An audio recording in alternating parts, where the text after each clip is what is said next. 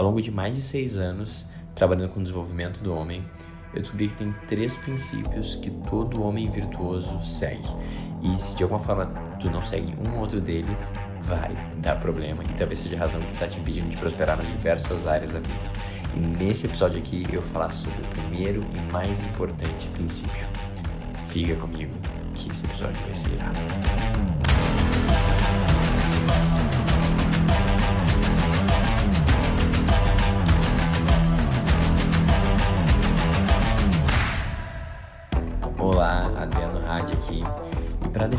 Claro esse princípio, eu vou explicar ele com um reforço de duas histórias né, reais que aconteceram comigo. Uma delas envolve o, CEO e o fundador da XP me chamando para uma conversa quando estava no início da minha carreira, e outra, um, um episódio que uma mulher estava um, grávida de sete meses e no meio da noite, madrugada, ela acorda meio em pranto e, e fala que não confia em mim. e isso foi, foi uma porrada difícil de, de lidar. E, porém, o que me faltou nessa primeira história, quando eu estava tendo essa conversa séria sobre a minha carreira, uh, ao longo do caminho, né, desses anos de diferença, tem quase, acho que sete, oito anos de diferença entre as duas histórias, neste outro momento eu consegui um pouco resolver. E por quê? Porque o primeiro princípio eu fui demorando, mas eu consegui entender e integrar e aplicar ele na minha vida. Então, vamos lá. Qual é a primeira coisa que a gente tem que entender sobre esses princípios? Né? Na realidade, sobre qualquer máxima ou esses conceitos mais ancestrais ou essas verdades maiores, essas grandes guias, né? É que elas não têm nada de novo.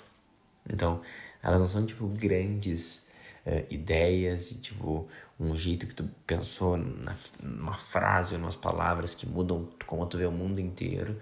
Ela é basicamente o senso comum. Só que a gente esquece. Ou nem que a gente esqueça, a gente meio que não se dá conta da importância. Então, uh, grande parte do meu trabalho é focado no estoicismo, por exemplo. E, é uma filosofia que está ficando cada vez mais famosa, eu me apaixonei por ela uns anos atrás e, e mergulhei com tudo. E, e, é muito doido, porque é uma filosofia que basicamente é a mãe de todos os clichês, né? Sobre a grande mensagem do estoicismo é, pô, não pensa no futuro nem no passado, foca no momento presente, uh, não se preocupa com o que os outros pensam de ti e só faz a tua parte. Então, são tipo umas ideias meio toscas que uma criança de 9 anos de idade conseguiria dizer, tipo, dicas para ver uma boa vida. Por quê? Porque, cara, isso já foi respondido, né? Dois mil anos atrás, essas ideias, né?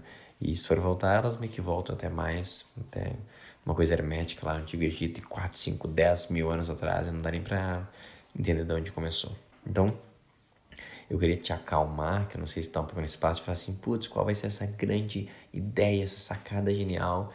E falar, mano, não tem sacada genial. O que acontece com quase tudo na vida é que tu já sabe as ideias. Tu já sabe os conceitos. E não é por não saber a ideia que tu não faz ela.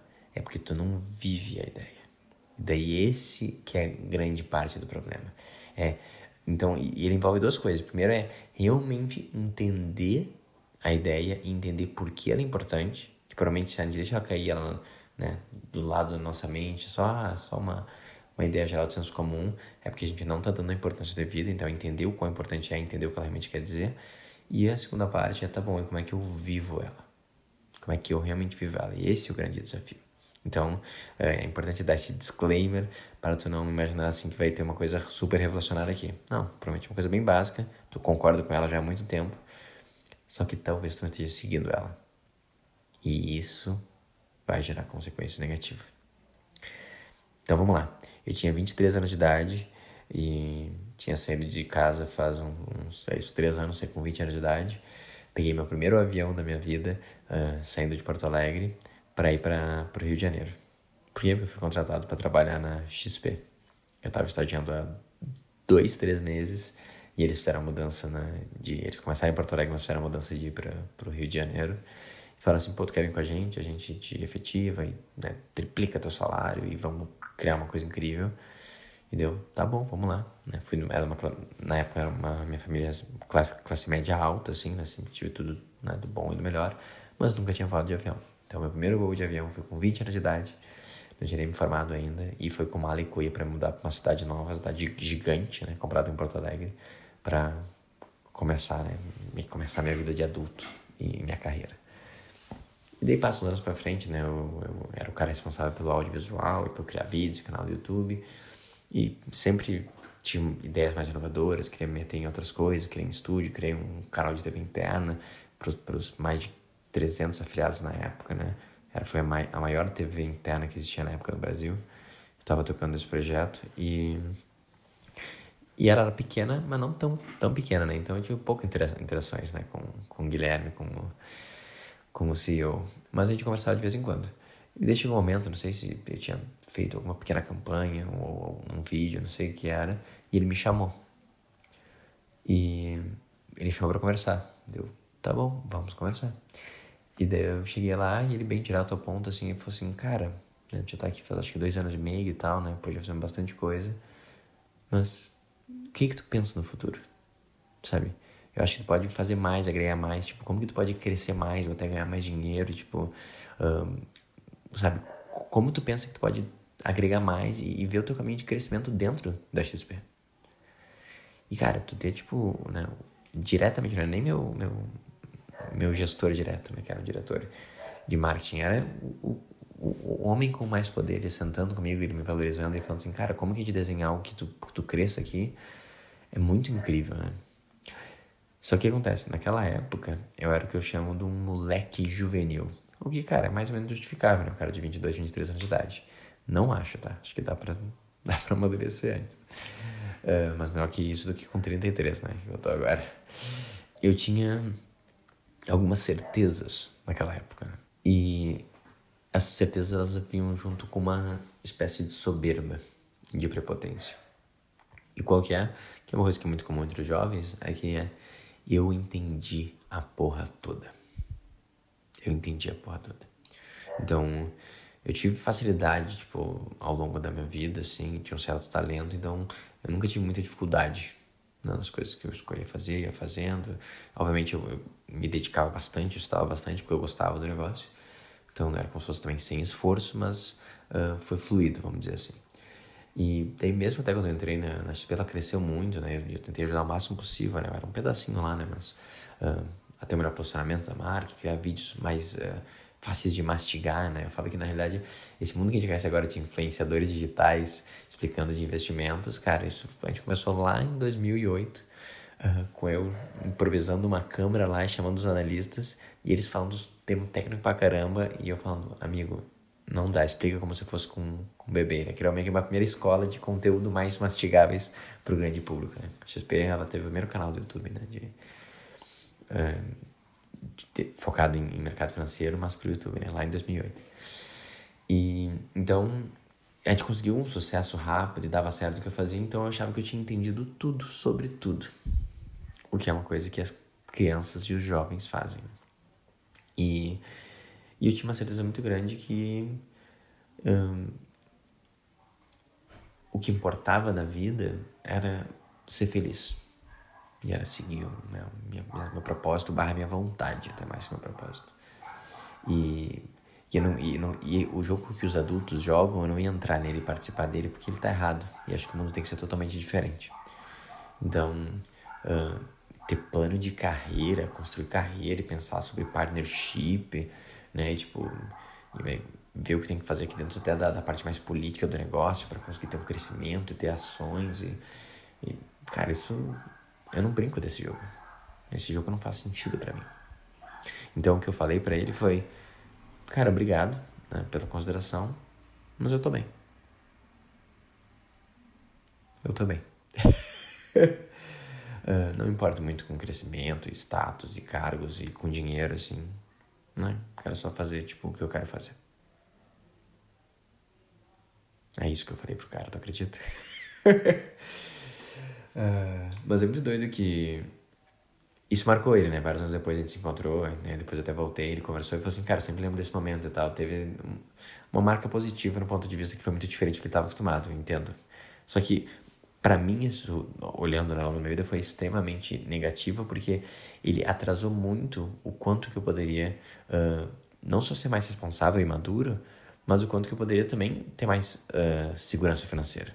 Na época eu não tinha uma família, agora eu tenho uma família. Pô, se eu tivesse entrado um pouquinho mais naquele jogo e aceitado as propostas e feito o, o, que, tivesse, o tivesse que fazer, eu teria uma situação uh, talvez diferente, ou pelo menos seria mais rápido, vamos dizer assim, né? A prosperidade que eu consegui um pouco depois, né?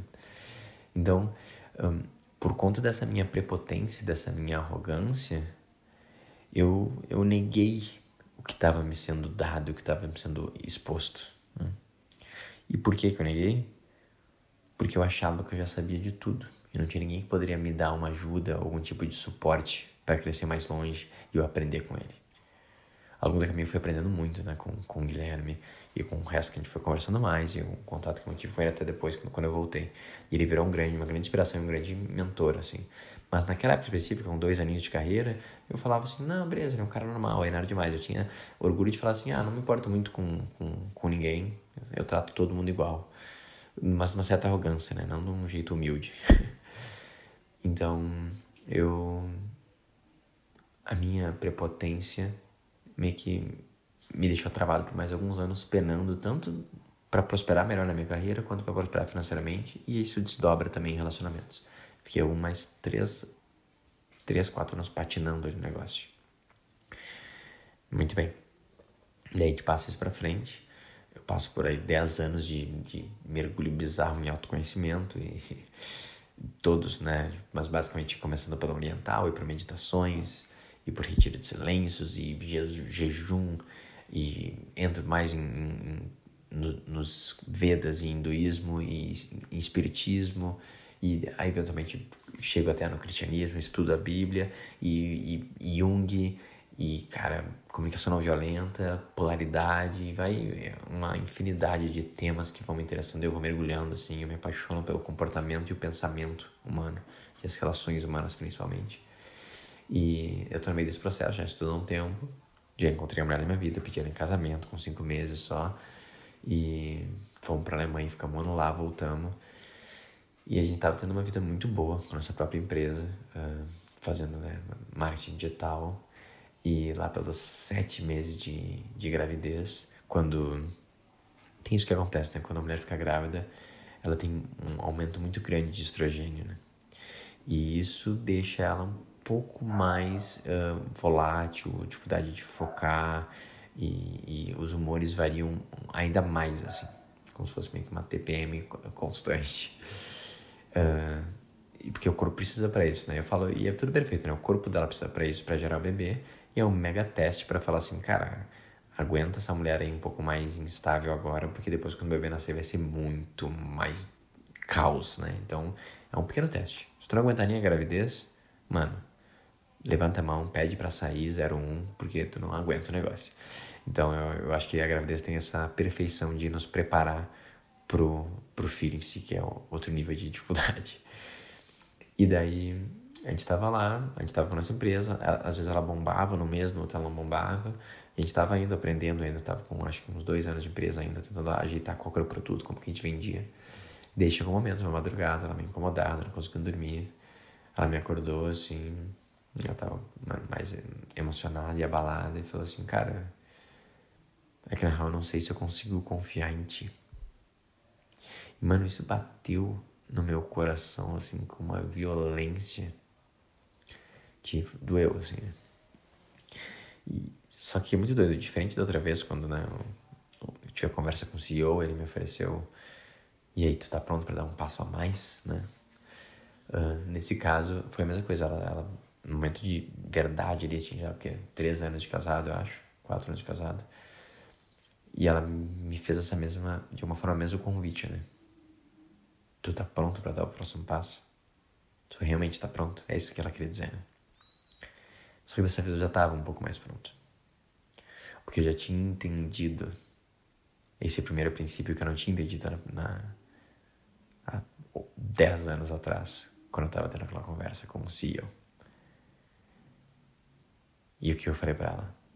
Eu olhei no olho dela, né, enquanto ela falava e tal, e eu me conectei com a dor e com o medo e com o desespero que ela estava sentindo. Principalmente, né, por ver se eu, se eu vou ser um bom pai, um bom homem, se a gente vai conseguir uh, ter, prosperar, né? ter dinheiro suficiente para bancar os gastos milhares que iam surgir, se a gente ia sobreviver. Ela ia conseguir cuidar da, da filha, amamentar pelo menos por alguns meses e eu segurar tudo sozinho. Tava tudo isso envolvido, né?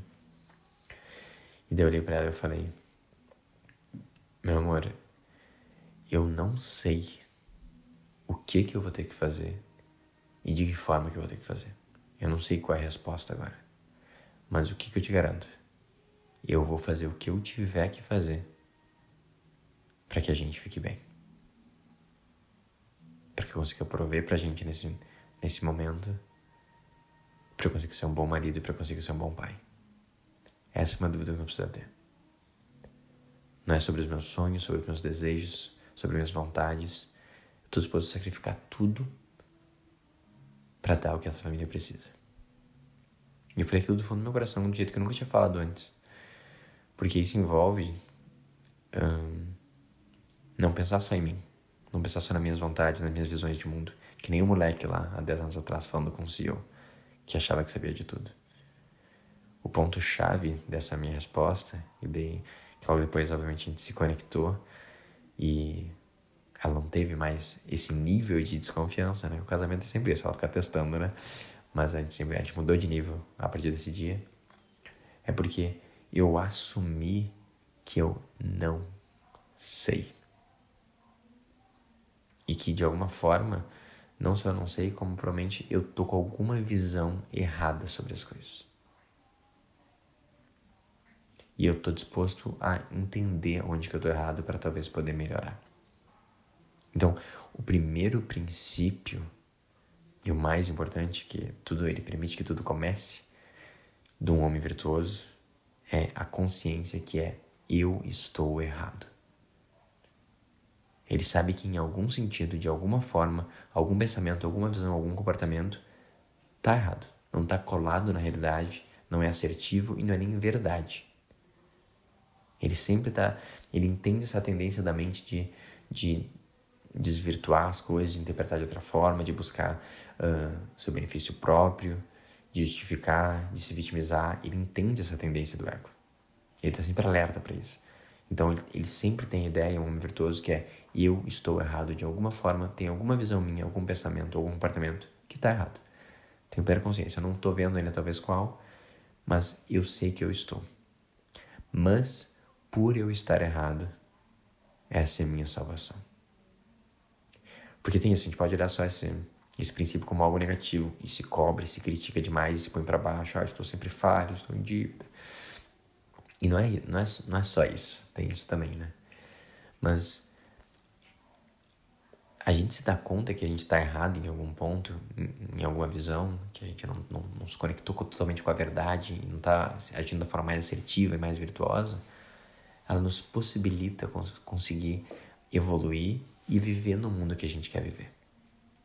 Porque se ela não existisse essa possibilidade, no caso de que nem eu quando era moleque, lá tendo aquela conversa, então o que acontece? Eu estou vivendo no mundo, tá? E a minha experiência no mundo, ela não é perfeita. Então tem coisas da minha experiência que me incomodam, que não são do jeito que deveriam ser.